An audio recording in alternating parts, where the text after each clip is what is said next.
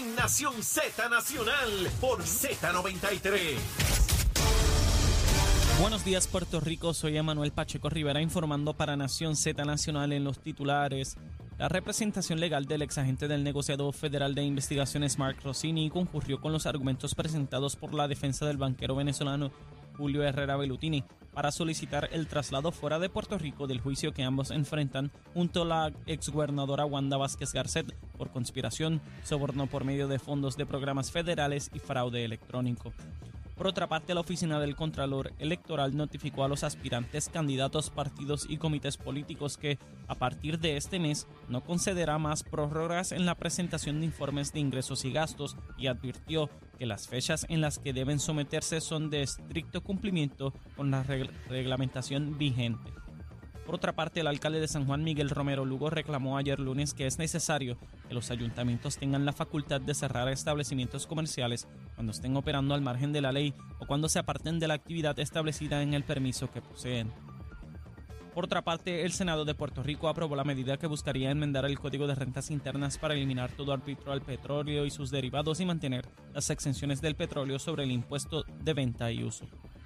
Hasta aquí los titulares, les informó Emanuel Pacheco Rivera. Yo les espero en mi próxima intervención aquí en Nación Z Nacional, que usted sintoniza a través de la emisora nacional de la salsa Z93. Hablándole claro al pueblo. Nación Z Nacional, soy Leo Díaz. Buenos días a todos. Leo Díaz, en Nación Z Nacional, por la Z. Y comenzamos nuestra última media hora aquí en Nación Z Nacional. Mis amigos, soy Leo Díaz, estamos a través de Z93 la emisora nacional de la salsa, la aplicación La Música en nuestra página de Facebook de Nación Z. Estamos con el senador William Villafañe, quien está ready, listo para hacer su recomendación de almuerzo. William, ¿qué se almuerza hoy? Una serenata de bacalao con viandas y aguacate. ¡Ah, ya! Hace tiempo que no llegaba la serenata y llegó, llegó. ¿Y con qué se baja eso? Ahí está. No con un vaso de leche, ¿viste? No con un vaso de leche. No, con no, otra un vaso cosa. de leche. No, Sí, no, sí, eso no sí, corre, sí, no corre Achero, esta yo hora. estoy no. clarito. Si es contigo, si es Sí, no, contigo, no. Si la leche suena así, bota. Con Cógela Achero. para el café, olvídate de eso. Achero tiene lágrimas de monte en el baúl del Ah. carro. Y todo Estamos ready, dice que siempre estamos ready. Olvídate. de eso. Hablando de eso, Ah. Achero, ¿para dónde vamos el sábado? ¿Al Ay, bendito para chinchorreo? chinchorreo. Mira, estamos en la carretera 155 de Morovi, de camino para Orocovi. Comenzamos allá en el negocio La Playita este sábado 28 a la una de la tarde. Vaya va Saudi Rivera, Jorge Suárez, Eddie López, Leito Díaz. Bueno, también va Manuel, va Chequín. Chequero, va Raúl, va Lleva la guitarra, man, que se lleva la Y guitarra. ya le hicimos la invitación al senador William Villafañe. Vamos a ver si se da la Seguro. vueltita por allí. Para bautizarlo ahí. Lo bautizamos, seguro. Arrancando. En la, en la pila de agua bendita lo, lo bautizamos allí. ¿Sabe Lo rebautizamos con su mismo nombre, para que no se equivoque nadie. Eh, con su mismo nombre. Mira, William, esta semana publicó Noticel, y lo traigo porque es parte de la discusión pública, ¿verdad? Este, no es que yo crea en encuestas, lo he repetido mil veces y lo voy a seguir repitiendo porque, William, eh, en el 2004, el sábado antes de las elecciones, estaba el encuestador de Perro Rosello y nos dijo que qué bueno era saber que el próximo martes ganamos por no menos de 80 mil votos. Y Rosselló se quedó abajo por 3 mil. Eh, tres meses antes de la primaria del Partido Popular a la gobernación la vez pasada, Bati estaba con mayoría absoluta y quedó segundo. Así que a mí no me venga nadie con encuesta, porque, tú sabes, yo las miro y toda la cosa, eh, y alguna gente habla de tendencia, pero mira, a mí me enseñaron que cuando tú tienes el conejo en el saco, hasta que no amarra el saco, ese conejo no es tuyo. Así Te puede dar un brinco y salir. Lo cierto es que esa encuesta pone a Pedro Pierluisi al frente con un 50% y un 42% eh, eh, Jennifer González. A mí lo que me llama la atención es que el equipo de Jennifer González había estado diciendo que esto era una barbaridad, eh, que ella tenía unas ventajas enormes de 8 a 2, una cosa que yo nunca había escuchado en mi vida ninguna competencia. Eh, eso da el traste con esa, con esa información. Ya vendrán más, ¿verdad? De televisión, de radio, de prensa escrita, porque pues los medios eh, avanzan en esa dirección. Otra cosa que te anticipo, ya mismo empiezan los brujos. O sea, que los Ah, partidos sí, políticos sí, empiezan, sí. no, el mío tiene caracoles y el tuyo carta y el brujo tuyo dijo tal y el otro brujo. Todo, todas esas son cosas folclóricas de aquí. Pero más allá de eso, William, eh, en términos de las encuestas, te hago, te hago varias preguntas. Primero, ¿cómo, cómo tú miras esto de las encuestas? Eh, tú llevas mucho tiempo en este proceso. Este, ¿Qué credibilidad tú les das a ellas? Eh, eh, ¿Deben los candidatos utilizar encuestas? Háblame un poco de eso. Ah, la, la mejor encuesta es la que eh, se compone de una serie de encuestas midiendo de tiempo en tiempo para identificar tendencias. En el caso de, eh, y cada encuesta tiene ¿verdad? su metodología y, y tiene su, Su forma márgenes de error, Ajá. etcétera. Eso eh, te permite eh, retratar un momento. Mm. Ve en la- el momento en que se realiza esa encuesta, pues más o menos identificar por dónde va la cosa Mm. en, en ese preciso momento. Eh, lo que ocurría antes del periodo de apertura de candidatura, Mm.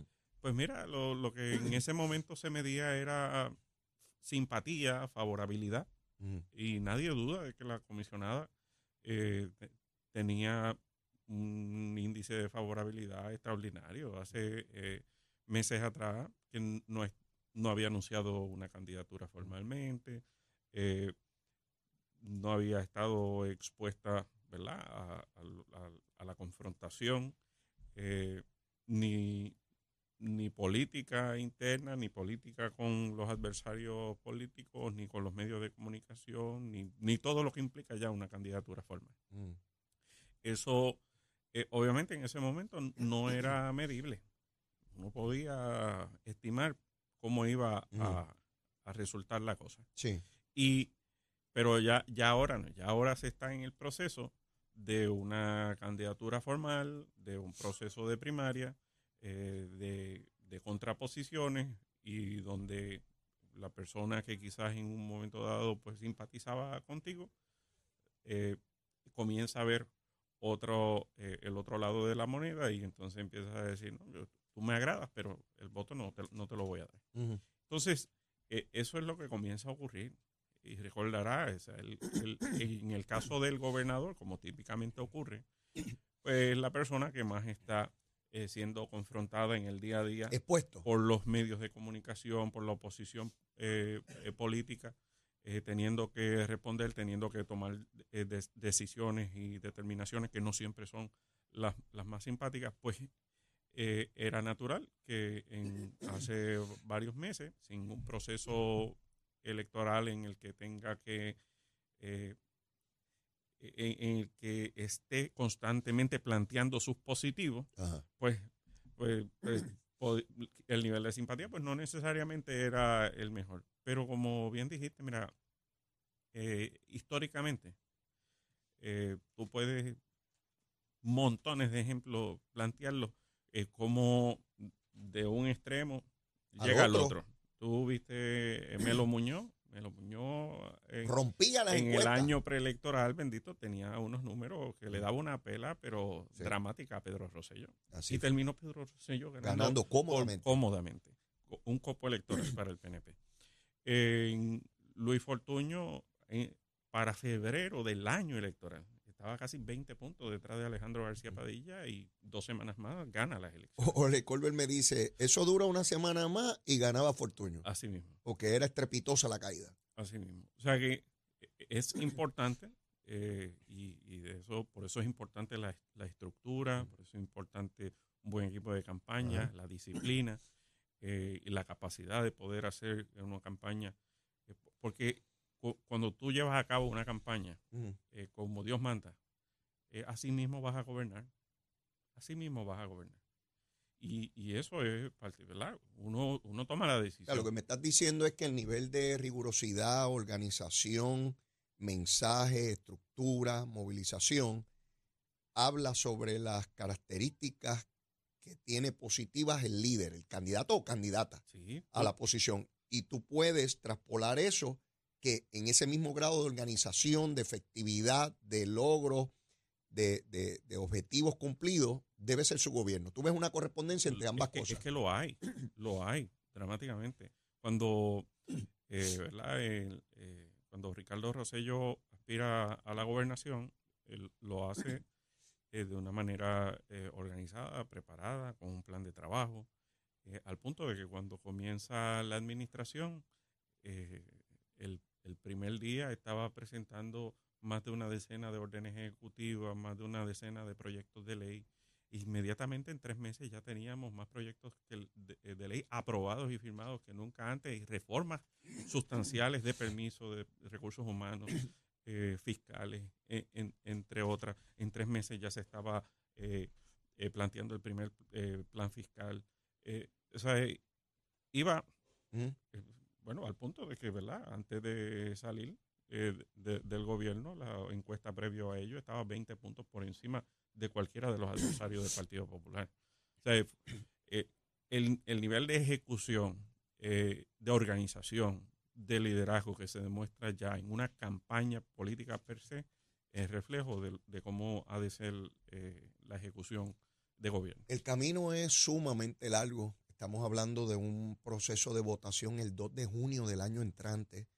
Es mucho el esfuerzo físico, emocional, económico de levantar una estructura en una primaria que no tiene precedente, eh, por lo menos en, en- en- en Puerto Rico, eh, porque no se puede comparar con la de Pedro Pilici y Wanda Vázquez. Wanda Vázquez no era un funcionario electo, fue por designación constitucional. Aquí estamos hablando de dos personas que tienen base política en una estructura y que se está retando al gobernador de Puerto Rico con una obra que no es solamente la que tiene hoy. Al momento de la elección del 2 de junio, habrá todavía un cúmulo de obra, probablemente el doble de lo que es hoy. Sí. Porque una vez comienza ese, ese molinillo de obra, cada vez se acelera más, porque hay tanto en, en caminando, ¿no? Que cuando llega el momento de las inauguraciones son una, que, que- que ya lo estamos viendo, el gobernador está básicamente todos los días inaugurando obras. Sí.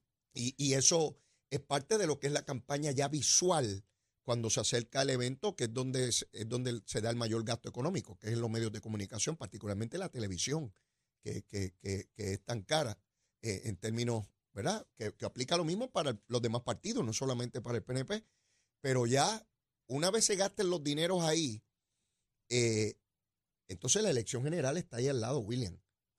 y tú, y tú viviste eso en el Sí, sí. 2016. O sea, no- eso Sí, no es sí. nuevo para ti. Lo viviste.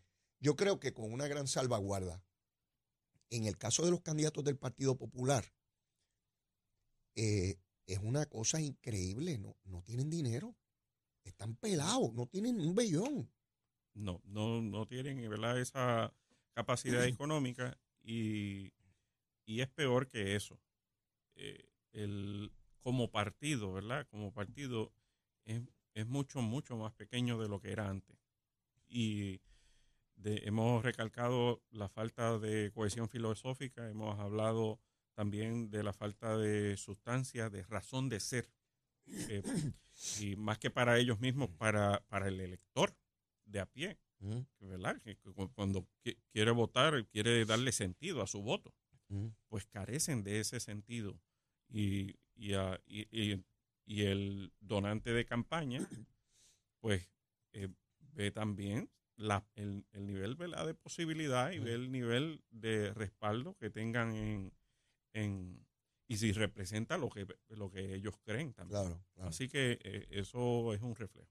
Nombramientos de familia y de educación siguen pendientes. Eh, la vez pasada el presidente del Senado dijo que ellos no son una entidad subalterna del gobernador. Acabaron demandando al gobernador por la presidencia de la Comisión Estatal de Elecciones. Al día de hoy, ¿algún, algún indicio de que pueden bajar estos nombramientos o todavía sigue? Ningún atisbo.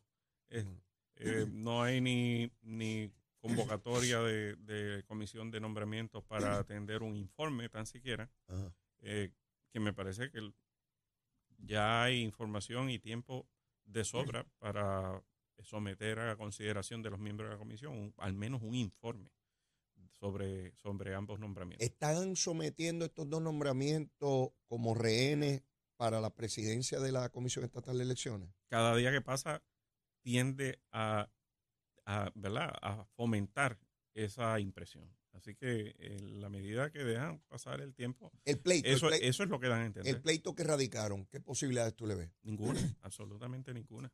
Es pretender dejar descabezada la Comisión Estatal de Elecciones y en, en pleno año electoral, eh, sin ningún fundamento de ley, eh, y, y por otro lado, habiendo tenido la oportunidad de pasar juicio sobre nombramientos hechos oportunamente por el gobernador. Por eso, porque esto no es un ejercicio donde el gobernador sencillamente desconoce la facultad de, de nombramiento. Él ha enviado gente allí, pero o se los cuelgan o le adelantan que se lo van Sí. a colgar. Y, y, y es importante, ¿verdad? Porque eh, la ley no carece, la ley no carece de claridad sobre quién ocupa en circunstancias tales Ajá. la presidencia. Mm. La ley establece que hay un vicepresidente o vicepresidenta, como en este caso, Ajá. y, y la vicepresidenta, ante la vacante, asume la presidencia. Asume esa. Y eso es por disposición de ley. Mm. Eh, así que hay sucesión en la Comisión Estatal de Elecciones. Eh, ellos lo que pueden es pedir al gobernador que haga algún otro tipo de nombramiento y si el gobernador, ¿verdad? Habiendo cumplido con la ley ya, Ajá. y si el gobernador eh, eh, consono con eso somete nombramientos adicionales, bueno, pues que ellos pasen juicio sobre eso, pero pretender descabezar a la Comisión Estatal de Elecciones, estando siendo ocupada la presidencia interinamente por una persona que por facultad de ley la está ocupando, es jugar a la política. Y los tribunales están impedidos de jugar, de, de participar del proceso político. El feeling que yo tengo, particularmente con la expresión de la semana pasada y este asunto de la demanda, es que José Luis Dalmau no ha descartado correr para la gobernación y quiere proyectarse a la base del Partido Popular como que yo soy el bravo, que, que, que le meto mano a Pierluisi, eh, porque eso lo uno a los planteamientos que él ha estado haciendo en el Senado Federal eh, con Wicker, de proyecto de estatus y de Lela mejorado y toda la cosa, diciéndole a la base del Partido Popular, yo soy el que tiene la cabeza aquí en su sitio y puedo manejar los asuntos. Nada, ese es el feeling que tengo político, puedo equivocarme, pero yo no escuchaba a José Luis Dalmau en un lenguaje así adversativo hace mucho tiempo. Y de momento revivir eso en medio de las radicaciones no me parece casualidad. Sí, sí, eh, alguna estrategia, estrategia política hay detrás de todo esto, pero de que vaya como tal a prosperar el caso en los tribunales no le veo posibilidad. La Cámara de Representantes Federal sigue descabezada ya por varias semanas. Los republicanos no se ponen de acuerdo con nadie. No Hay un grupo que bloquea al otro y viceversa y no se ponen de acuerdo. Sigue un interinato allí, de- sigue la guerra eh, con Israel y, y- y los palestinos, determinaciones congresionales presupuestarias y los republicanos haciendo el ridículo, porque es el ridículo lo que están haciendo allí, porque no se pueden poner de acuerdo en un ser humano de los doscientos y pico que son ellos que pueda dirigir a su propia gente. Eh, eh, porque no se trata de los demócratas, eh, esto es un lío Sí. entre republicanos. es- están generando una situación que no solamente está afectando al gobierno de los Estados Unidos y al pueblo americano, sino también al propio Partido Republicano de cara a las próximas elecciones. Y si siguen en esa misma terquedad, pues van, eh, pu- pueden provocar incluso un cisma dentro de lo que es el propio Partido Republicano y dividirlo de cara a las próximas elecciones, no solamente presidenciales, las congresionales y, y- y perder nuevamente entonces el, el Congreso. Eh, en términos de las candidaturas a la presidencia en el Partido Republicano, Donald Trump sigue siendo el rey de la, de la comparsa hasta este momento. No se vislumbra nada que pueda cambiar esa No, y, realidad. y le ayuda, le ayuda que, que las encuestas también lo miden como el candidato con mayor potencial de prevalecer frente a, a- a Joe Biden. Exacto. Así que eso, eso por, por un lado le ayuda, ¿verdad? Su fortaleza interna de una cantidad de seguidores sustanciales, fervorosos de su persona.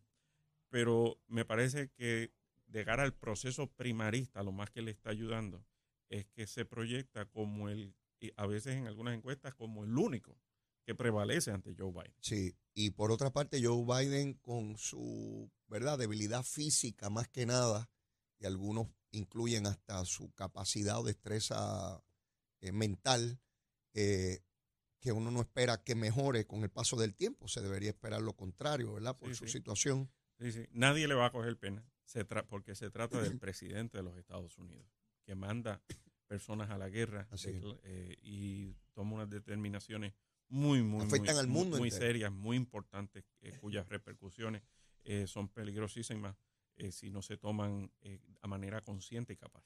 William, se nos terminó el tiempo, será hasta el próximo martes. Agradecido como siempre de tu Siempre comparecencia. a la orden. Cuídese mucho. Bueno, mis amigos, y antes de terminar el programa ma- con el tiempo, el tránsito, con el que sabe, Emanuel Pacheco. Buenos días, Puerto Rico. Soy Emanuel Pacheco Rivera con un informe sobre el tránsito. A esta hora de la mañana ya ha reducido el tapón en la gran mayoría de las carreteras principales del área metropolitana. Sin embargo, aún se mantiene ligeramente ataponada la autopista José de Diego desde Buchanan hasta el área de Atorrey en la salida hacia el Expreso Las Américas. También la carretera número 2 en el cruce de la Virgencita y en Candelaria en Toa Baja y más adelante entre Santa Rosa y Caparra, así como la 165 entre Cataño y Guaynabo en la intersección con la PR22. Además, algunos tramos de la 176, 177 y 199 en Cupey y la autopista Luisa Ferré entre Montiedra y la zona del Centro Médico de Río Piedras y más al sur en Caguas. Hasta aquí el informe del tránsito, ahora pasamos al informe del tiempo. Para hoy martes 24 de octubre, el Servicio Nacional de Meteorología pronostica para todo el archipiélago un día parcialmente soleado, caluroso y húmedo, con aguaceros pasajeros y tronadas en la tarde para el norte, el sur, el interior, el este y el área metropolitana. Los vientos permanecen generalmente del norte-noroeste de 5 a 9 millas por hora, con algunas ráfagas de hasta 15 millas por hora, mientras que las temperaturas máximas estarán en los altos 80 grados en las zonas montañosas y los medios altos 90 grados en las zonas urbanas y costeras, con los índices de calor superando los 100 grados en toda la región excepto el interior. Hasta aquí el tiempo, les informó Emanuel Pacheco Rivera. Yo les espero mañana en otra edición de Nación Z y Nación Z Nacional, que usted sintoniza a través de la emisora nacional de la salsa Z93.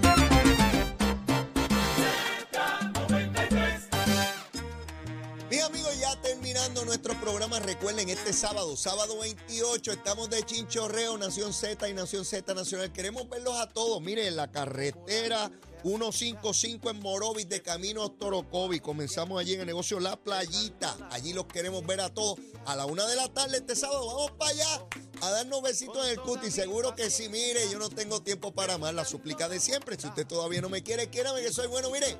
Bizcochito de Titi juramento. Y si ya me quiere, quiérame más. Vamos a querer una cantidad mucho amor, como tiene que ser, seguro que sí. Besitos en el cutis para todos y todas. Será hasta mañana miércoles. Cuídense mucho a través de Z93. Llévatela, chero. La Z.